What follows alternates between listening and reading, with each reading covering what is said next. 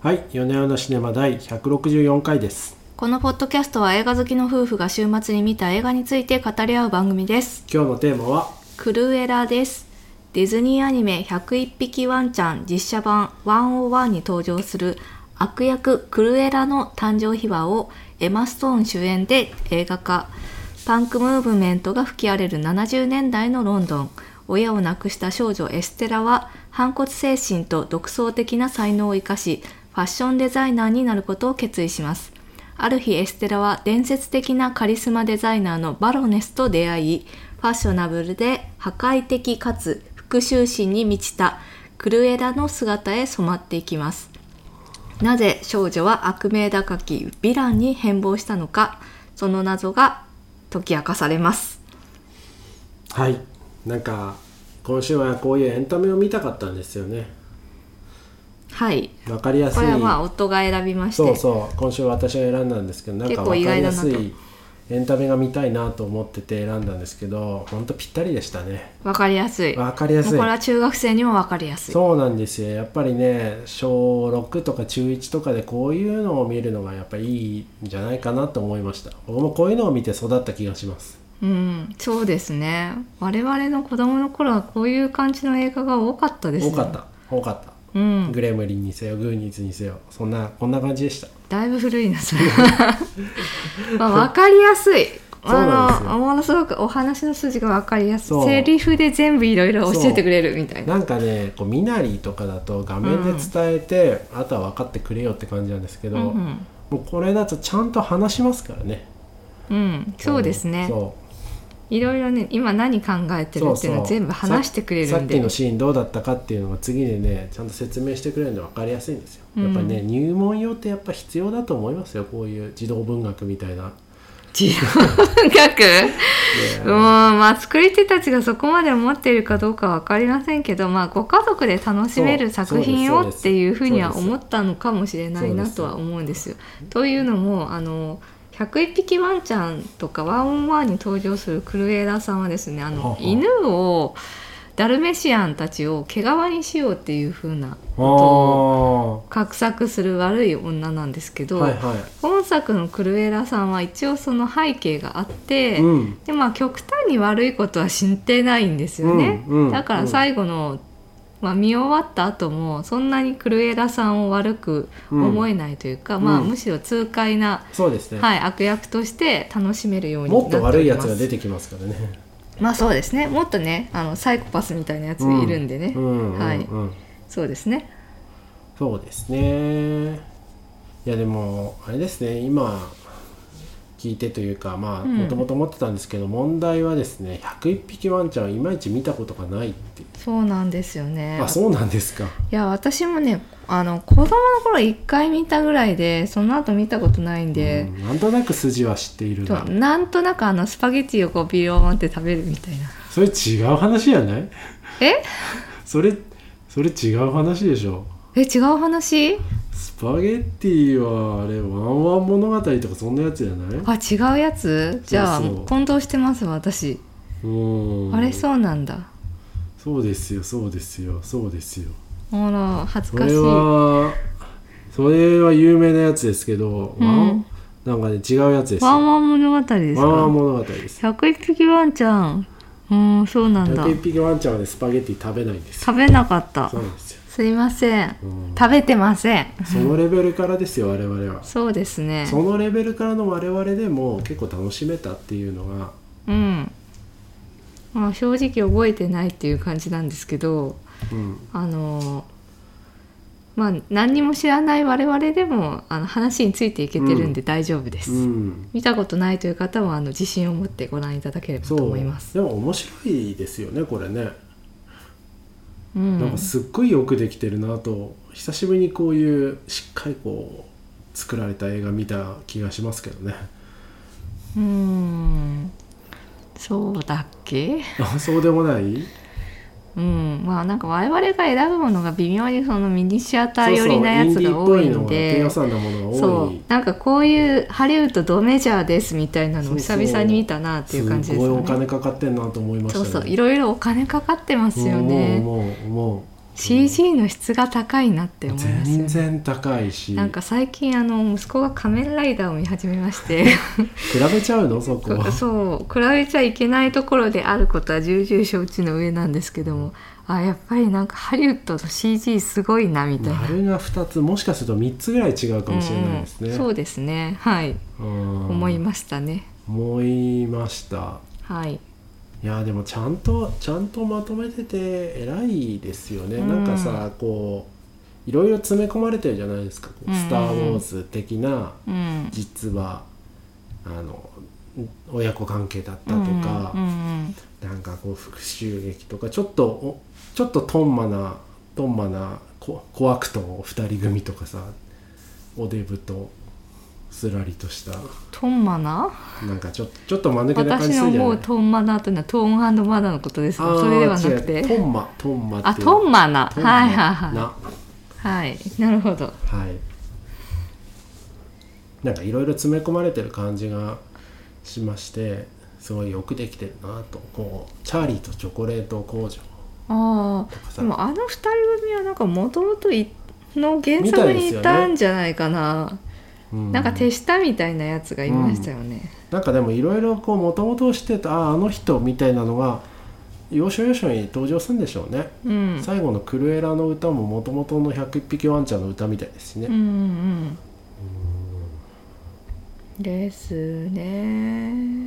いや素晴らしいですよはい、で今作のちょっとまあ変わり種というところでいくと、まあ、舞台をですね70年代のロンドンに設定しておりまうん60す年代から70年代って感じですねそうですねでまあこの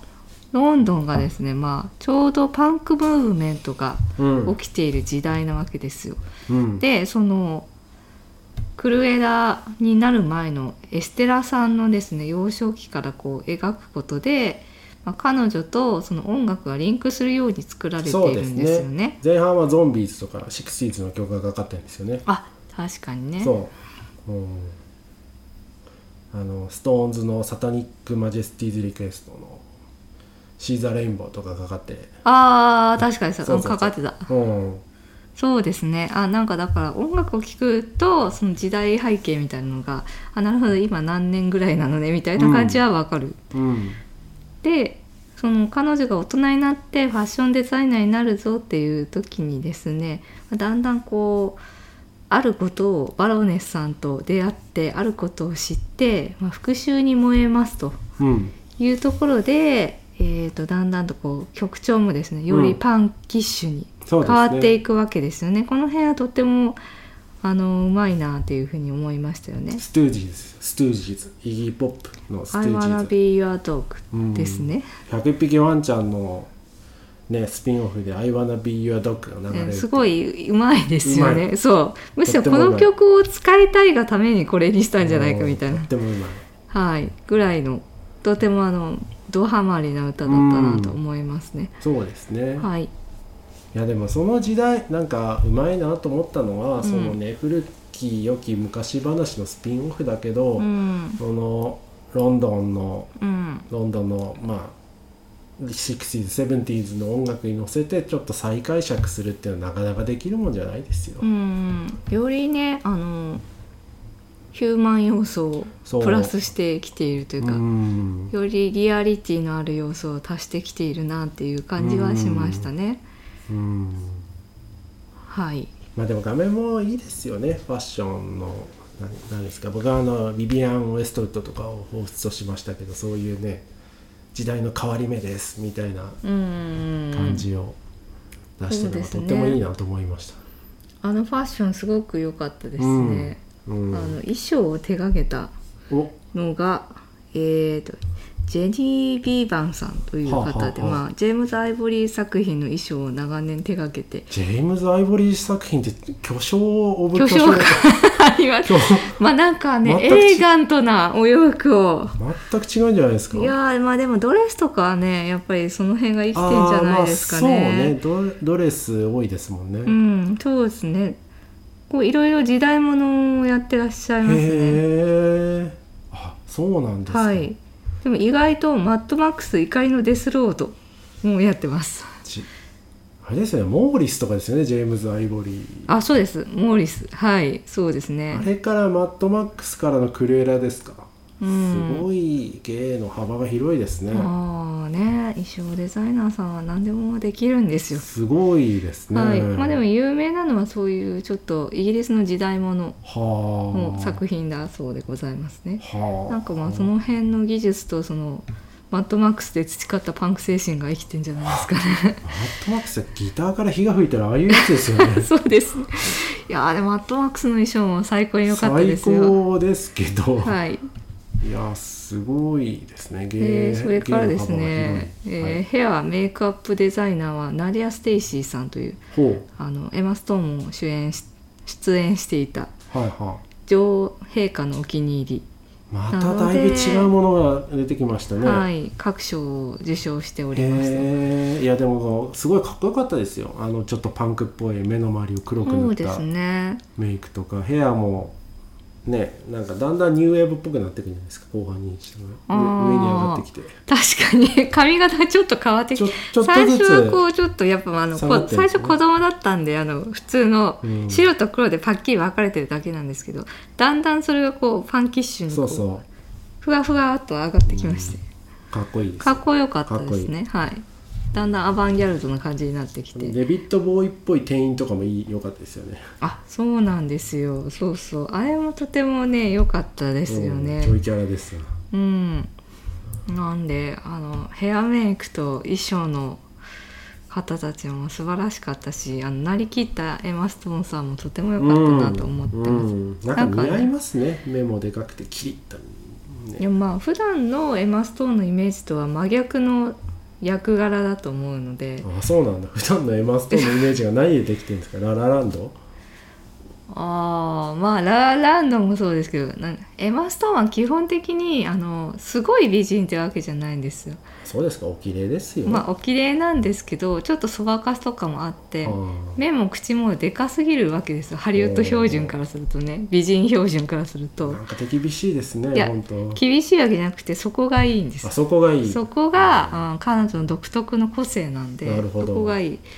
実はね本当はあの赤毛のイメージあるんですけど赤毛じゃないんですよ本当はほなんか金髪かそのちょっとこう茶色に近い色なんだけうどーん最初なんかそれだとあんまり目立たなくてであの赤毛の方にヘアチェンジをしたうところ売れっ子になったといううおお話がありますねエマ・ストーンさん。赤毛はよく似合いますよねよく似う合うそうそうそうだからなんかその彼女のちょっと現代的な個性的な顔っていうのとよく合ってるなって思います。すなるほどね、うん、まあでもこれまでの映画で演じていたのはまあ隣にいる可愛い子って感じ隣の家に住んでる可愛い子何を指して言ってるかわからないですけどまあご近所の可愛い子っうーんていううイメージだと思うんですけど割とはあ、はあはあはうん、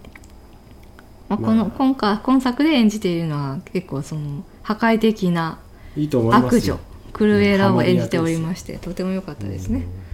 うん、うんそうですねなんかねこうスカイオハーさんとかでもできたと思うんですけど、うんちょっとねこのなんか警戒感が出ないですよね警戒感爽快感ああなるほどはいはいはいわかりまブしラたックウィドウになっちゃうからねうんそうだねそうかもしれないそうなんですよはいそうですねいやでもあれですよねこうこういうジョーカーとかにもちょっと似てるじゃないですか、うん、悪役ね誕生日前日談をやりますよみたいななのなんかちょっと流行ってるんですかねこういでうすのかねね。まあなんかそうですねやっぱり完全懲悪っていうのにもう飽きてきてんでしょうね観 客がねなんかそういうダークヒーローをダ求めてるそうそうそはうなんかしらその裏のある人というか背景を描くっていうこと人間の複雑な感情を描きたいというあほう見たいいっていうその観客のニーズが高まってきてて観客の方もまあ成熟してるってことなんじゃないですかね。なるほどねううんーんもうねみんなね映画のテレビもねもう見慣れておりますからね。うーんなんかでもこうまあ描いているのは悪役ですけど、うん全体的にすごい明るいですよね。連帯うんなんかこうそうですね先ほど言ったように爽快感がある感じそうでそう画面は暗いものの振り切ってる感じがお話ね あそりうなんまですすよね。なんか一時期のそのスパイダーマンとか、まあ、ホームカミングになって明るくなりましたけどその前のシリーズとかすっごい暗かったじゃないですか、アメージング・スパイダーマンですそね、れ系のその辺りでまさにエマちゃんが出てたやつですねあそうだそういえばそうですね、うんなんか暗すぎるなと思ってたんですよ子供が見るにはうんうんロボティーが見るにはちょっと暗すぎんじゃないかなと思ってたのでこんくらいがいいなとうん明らかんとしてますねしてるこの辺はとっねても、はいうん、まあその他言っておかねばいけないというところでいきますと監督がクレイグ・ギレスピーさんという方で、えーライアン・ゴズリング主演の「ラストその彼女」が高く評価され、へええー最近の「アイトーニャ」史上最大のスキャンダルそうですこのね番組でも取り上げた取り上げましたアイトーニャ、そうだでいすぶね違いますねでもあれも、まあ、悪女の誕生秘話みたいなあやつ確かに確かでにちょっヴィランとの共ヴィ通が共通感がありますよねそのラン辺は、ね、あそう言われてみるとそうですねなんかうん絵作りとかお話の語り口はまるで違いますけど、うん確かにうんうん悪女の誕生という意味では共通点ありますね、うんありますね、へえうん、へえいやでもだいぶ作風は違いますね、うん違う気がするうんうん今回はねやっぱディズニーに合わせてみましたっていう感じもしますうねんすんごいディズニーっぽいうんうん、はい何なんですかねこのディズニーっぽさってそのティム・バートン作品とかもディズニー作品ってすごいディズニーっぽいじゃないですかうん「不思議の国のアリス」とかうんまあそのスタジオ側の要求が強いんじゃないですかねうんこうしろああしろみたいなめっちゃ面白いし、はいあの楽しんでるんですけどうんなんかもうすごいディズニーですよね、はいうんうんですねまあいろいろ作り手側もあの考えるとこはあるんじゃないですかねやっぱ見るのディズニーっていうのはやっぱり家族で見るものっていうかまあねお客さんがね、うんそういうのをもうすでに求めてるっていう前提かもしれないですけどうんね、お子さんとかティーンが見ても楽しめるものをっていうふうに考えてそれはこうある程度合わせて作ってるとこうんもあると思いますよ。うんそうかもしれないですね、うん確かにねそうかもしれないうんうんなんかこれ系のディズニーの悪役ものって今後も続くんですかねそんなにネタあんのかな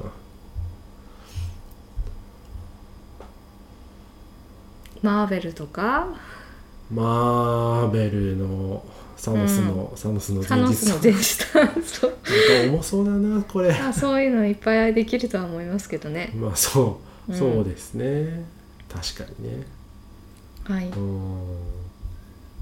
でまあ脇役の方でいきますと、あのはいバロネスを演じているのがエマ・トンプソンさん。絵馬つながりで、そうですね